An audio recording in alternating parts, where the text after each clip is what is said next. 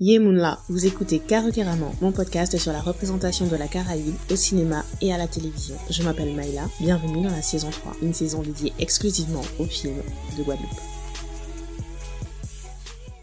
Bienvenue dans l'épisode 15 de Carrément. J'espère que vous avez passé une bonne semaine. Vous m'excuserez, ma voix est un peu cassée. J'étais au concert de Missy Sadik hier soir. Je n'avais pas enregistré l'épisode en avance parce que pour Carrément, je suis toujours en freestyle et je veux rester le plus spontané possible. Et à chaque fois, il se passe quelque chose qui me donne raison d'attendre le dernier moment, même si c'est très fatigant au final. Donc le thème de l'épisode d'aujourd'hui, je l'ai vécu en live and direct hier, samedi 14 mai 2022.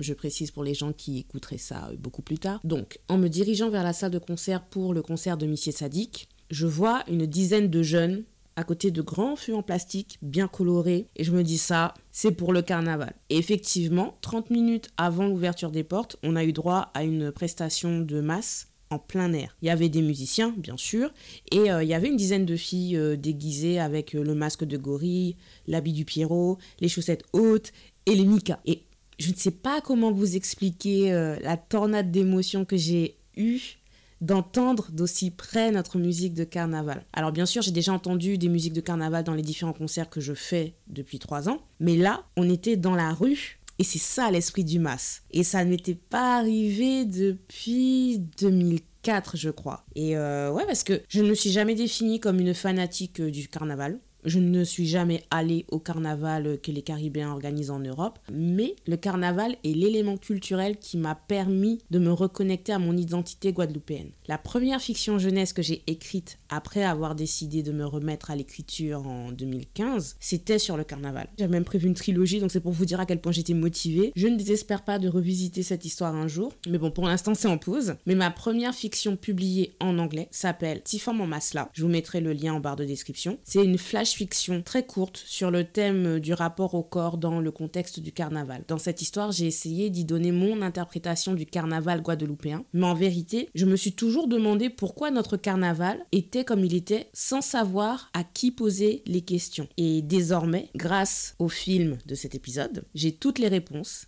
et bien plus encore. Là, on va pouvoir discuter du carnaval de Guadeloupe avec le film Dayamasla de Dimitri Zandronis, disponible depuis 2018. C'est parti pour le Yekrik Yekrak.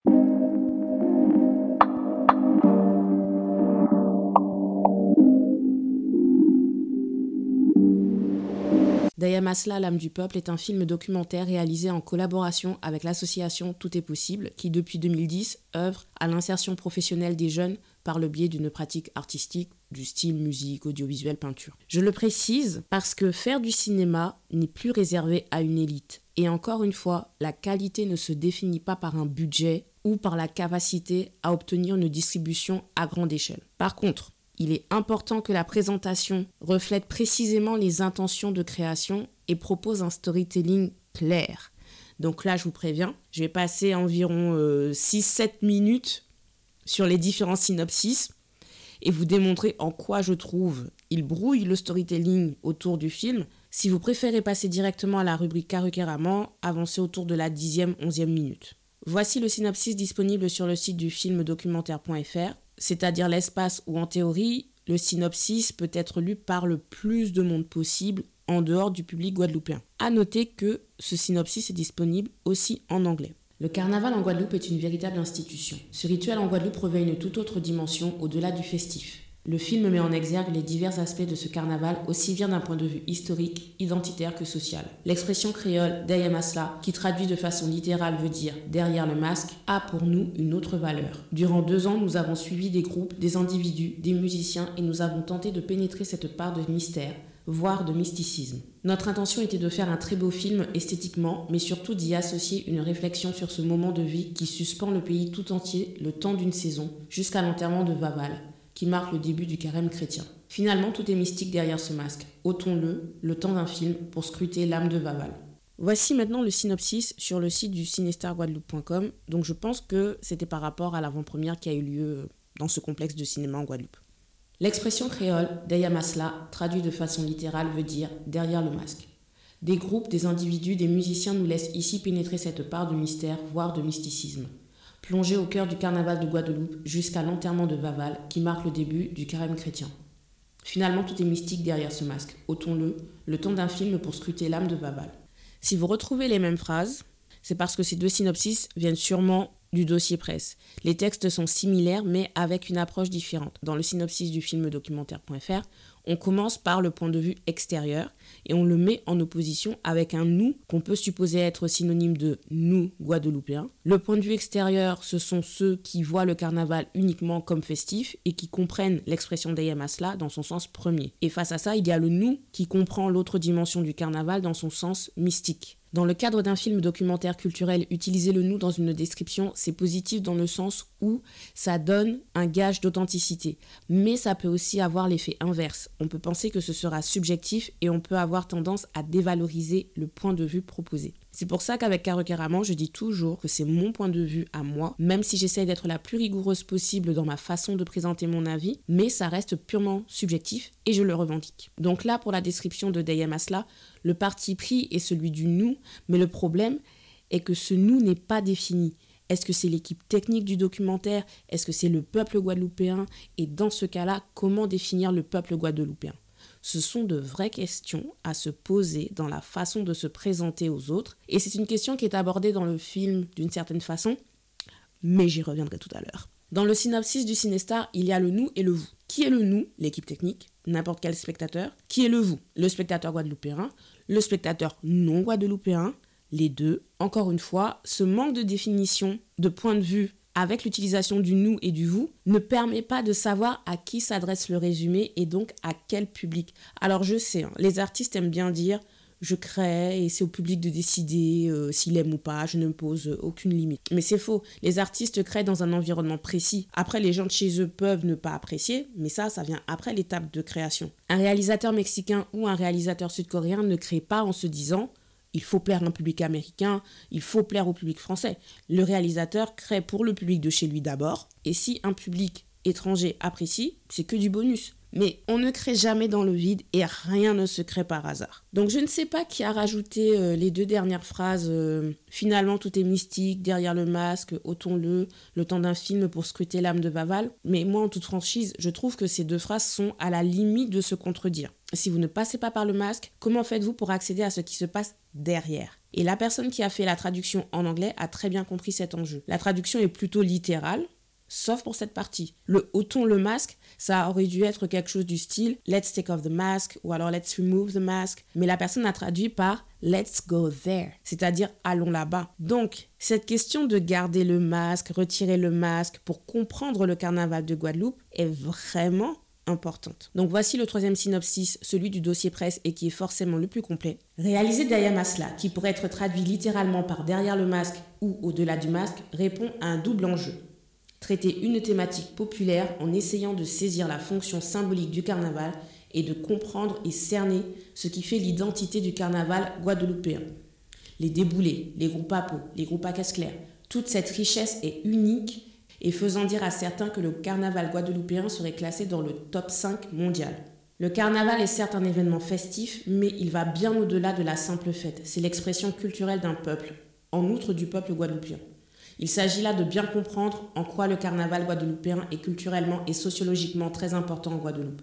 De par son ancrage populaire et traditionnel, il embrasse des pans entiers de la culture locale, la musique, les chants, la danse, la langue et même l'histoire. Ce documentaire tâchera de révéler ce qui, dans le carnaval moderne, légitime cette prise de conscience identitaire et culturelle. Le peuple guadeloupéen, au sortir de son histoire, a développé un art de la dissimulation et de la feinte. Le carnaval est l'apogée de ce talent. Waouh, les phrases sont longues hein, dans ce synopsis. Là, il n'y a aucune mention de Vaval, ce qui me paraît logique parce que l'objectif du documentaire est de montrer l'impact du carnaval sur le peuple, sur la société, pas de parler de Vaval. Mais quelqu'un qui ne connaît pas notre carnaval, en lisant les deux premiers synopsis, peut se dire qu'on va lui parler du personnage de Vaval. Par contre, je ne comprends pas l'avant-dernière phrase. Le peuple guadeloupéen, au sortir de son histoire, a développé un art de la dissimulation et de la feinte le haut sortir de son histoire, je ne comprends pas. L'histoire d'un peuple ne s'arrête que lorsque le peuple meurt. Et encore, si le peuple a laissé des traces, il peut continuer à exister à travers les vestiges. Donc, au sortir de son histoire, je pense qu'il faut comprendre à la seconde abolition de l'esclavage, peut-être. Comme c'est dit dans le dossier, l'objectif est de montrer comment le carnaval moderne est légitime dans une prise de conscience identitaire parce qu'il a des racines précises et documentées.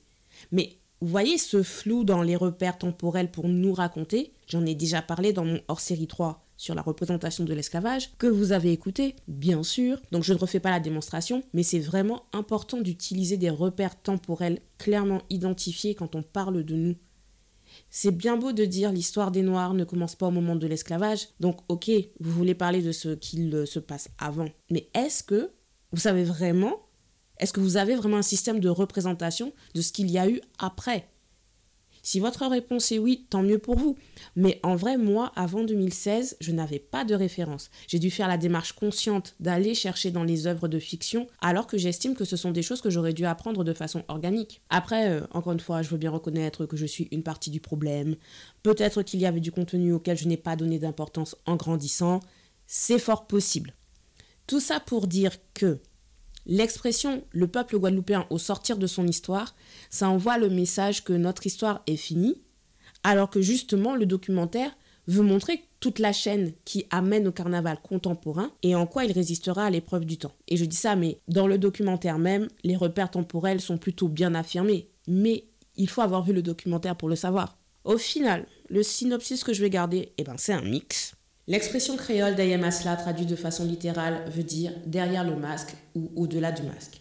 Au-delà de l'aspect festif, le carnaval de Guadeloupe est l'expression culturelle d'un peuple. Des groupes, des individus, des musiciens nous laissent ici pénétrer cette part de mystère, voire de mysticisme, à travers cet événement annuel qui embrasse des pans entiers de la culture locale, la musique, les chants, la danse, la langue et même l'histoire. Ce documentaire tâchera de révéler ce qui, dans le carnaval moderne guadeloupéen, légitime cette prise de conscience identitaire et culturelle. Pourquoi et comment notre carnaval moderne reflète l'identité guadeloupéenne, c'est de ça que nous parlerons dans la rubrique Carrequeramment.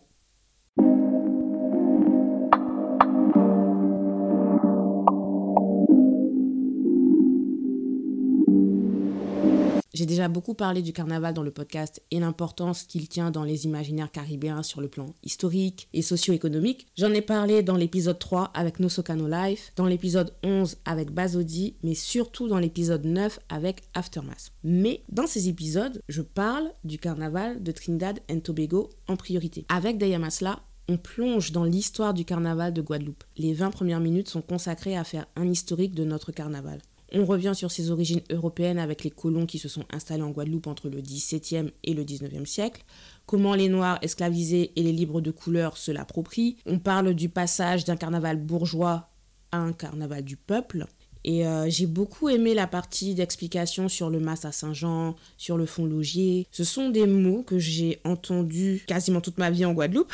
Et surtout le Mas à Saint-Jean, là, euh, c'est évoqué dès qu'on parle du zouk de Cassave. Mais j'ignorais tout de l'histoire et de la symbolique derrière ça. Et le film permet justement de faire ce lien entre notre présent et le passé esclavagiste en mettant en lumière le besoin d'expression et euh, l'inventivité des personnes qui font le carnaval. Et c'est ce qui nous permet ensuite de comprendre la naissance des différents types de masses les groupes à caisse claire, les groupes à masse et pas Timas, comme a dit euh, le président de MMM. D'ailleurs, j'en profite pour dire que ça m'a fait chaud au cœur de voir le rayonnement de MMM. J'étais là au début, en 2003. Mes cousines, c'était des sympathisantes, donc moi, j'étais sympathisante euh, par défaut et par association. Mais euh, moi, j'ai participé à tous les types de masses entre mes 9 ans et mes 18 ans. Mais c'est avec MMM que j'ai mes plus beaux souvenirs de carnaval. Parce que vous-même, vous savez que votre copine, là, elle a des difficultés à socialiser. Mais les deux mercredis décembre que j'ai fait avec eux, c'était les seuls moments où j'ai vraiment réussi à former un lien avec les adolescents de mon âge. Je ne me sentais pas à part et, je trouvais juste qu'on était magnifique de voir toute cette jeunesse là en train de s'amuser ensemble. Il n'y avait pas de problème. Tout le monde était content. Il y avait les autres générations avec nous aussi. Et euh,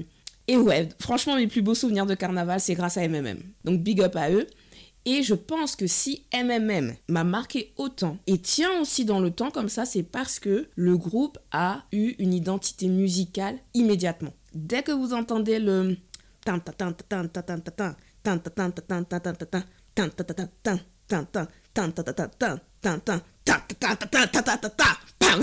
bon, bref, vous voyez, hein, je suis pas... Ok, on, a déjà compris, je suis pas chanteuse. Hein. Mais, vous voyez, quand j'entends ça, dès que vous entendez ça, vous savez que c'est MMM. Et moi, je, suis capable de le reconnaître encore 20 ans plus tard. Donc, c'est pour vous dire à quel point ça m'a marqué. Mais MMM, en fait, quand ils ont fait ça, ils, se sont juste inscrits dans cette inventivité de la musique du carnaval de Guadeloupe.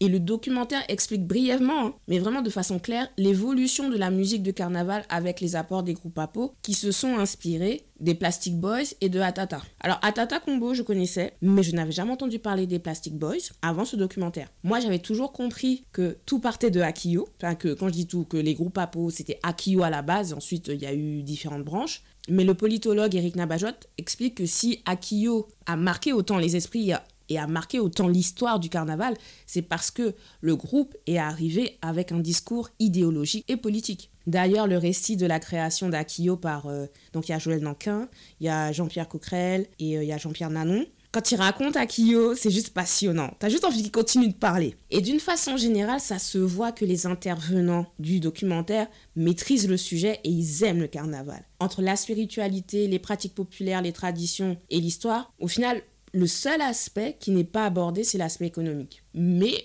voilà, c'est un documentaire, on ne peut pas parler de tout non plus. Mais ce que je retiens surtout euh, de Deyamasla, c'est qu'il montre comment la définition de notre carnaval prête encore à débat aujourd'hui. Il montre cette polémique, la polémique qui n'a pas lieu d'être, d'après Jean-Paul Ponremy du Gambo All Star. Cette polémique, c'est le débat sur quel type de masse constitue l'essence même de l'identité guadeloupéenne. Dans un article de 2003 qui s'intitule La trace des masques, la sociologue Stéphanie Mulot explique les enjeux identitaires et culturels autour du carnaval guadeloupéen. À ce moment-là, elle terminait sur un besoin de renouvellement dans le récit sur notre carnaval. Parce que d'un côté, on reprochait au groupe à plumes et à paillettes, donc c'est les groupes à caisse claire, de ne pas représenter la vraie culture guadeloupéenne, aux racines africaines, et de l'autre, on reprochait au groupe à peau d'être dans une revendication extrême de racines africaines à la limite de la caricature. Et une quinzaine d'années plus tard, on peut constater que le compromis n'a toujours pas été trouvé. Jean-Paul Ponremy du Gumbo All Star qui dit que les groupes APO plagient ce qui se fait en Afrique, et le montage donne l'impression que chacun se renvoie la balle et s'accuse d'un manque d'authenticité alors qu'ils reconnaissent tous que les racines africaines sont la base. Moi franchement cette séquence, j'étais amusée et j'étais attendrie parce que je trouve adorable de voir des hommes là à leur grand âge, se chamailler sur ça. Les groupes à caisse claire estiment avoir une place tout aussi légitime que celle des groupes à peau dans la définition de l'identité guadeloupéenne, mais pour les groupes à peau, les groupes à caisse claire font babel et sont importants, mais selon Fred Demetrius du groupe Vukum, c'est un groupe à beau. Si un touriste regarde nos groupes à caisse claire, il se dira que c'est un carnaval comme au Brésil ou à Trinidad, alors que les groupes à peau sont uniques à la Guadeloupe.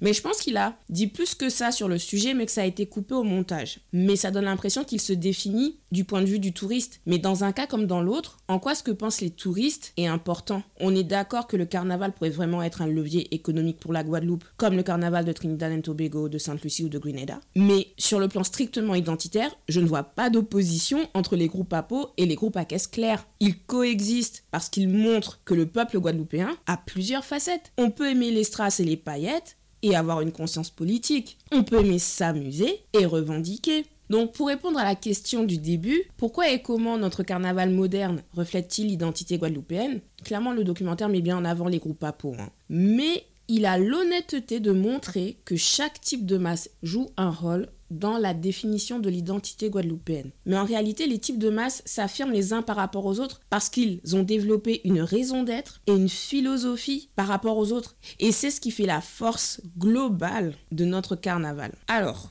j'ai beaucoup parlé du fond, mais avant de terminer, je veux au moins mentionner la forme. Dans l'épisode 14, j'avais évoqué la création d'une identité visuelle comme piste de réflexion sur le développement de la représentation. Je trouve que les images de paysages urbains filmés par drone illustrent parfaitement cette identité visuelle qui devrait être systématique pour nos films et nos séries maintenant. Mais vraiment, hein. évidemment, ce sont principalement des images de pointe-à-pitre, mais la façon dont c'est filmé, les couleurs, ça donne envie de regarder, ça donne envie de de découvrir la ville.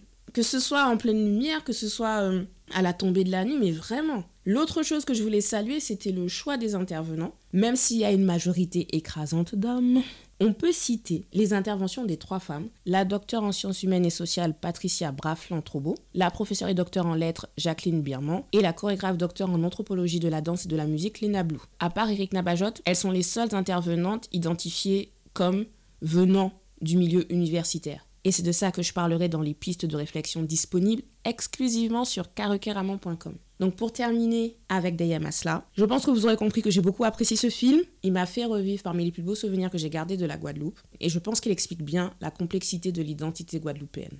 Si je devais faire une critique, mais c'est une critique mineure, hein, parce que, encore une fois, c'est un film en format 60 minutes, donc on ne peut pas tout dire, je sais. Mais je trouve qu'il y a quand même un petit flou en termes de repères temporels sur la période début du XXe siècle jusqu'aux années 70 avec le début de ce qu'on appelle le carnaval moderne, en sachant que, d'après ce que j'ai compris, c'est une femme qui a permis l'émergence de ce carnaval moderne. Elle n'est pas citée dans, dans le film. Donc voilà, donc c'est juste ça. Mais sinon, ce film documentaire d'Ayam Asla montre vraiment l'âme du peuple. Et c'est le genre de film qu'on veut voir.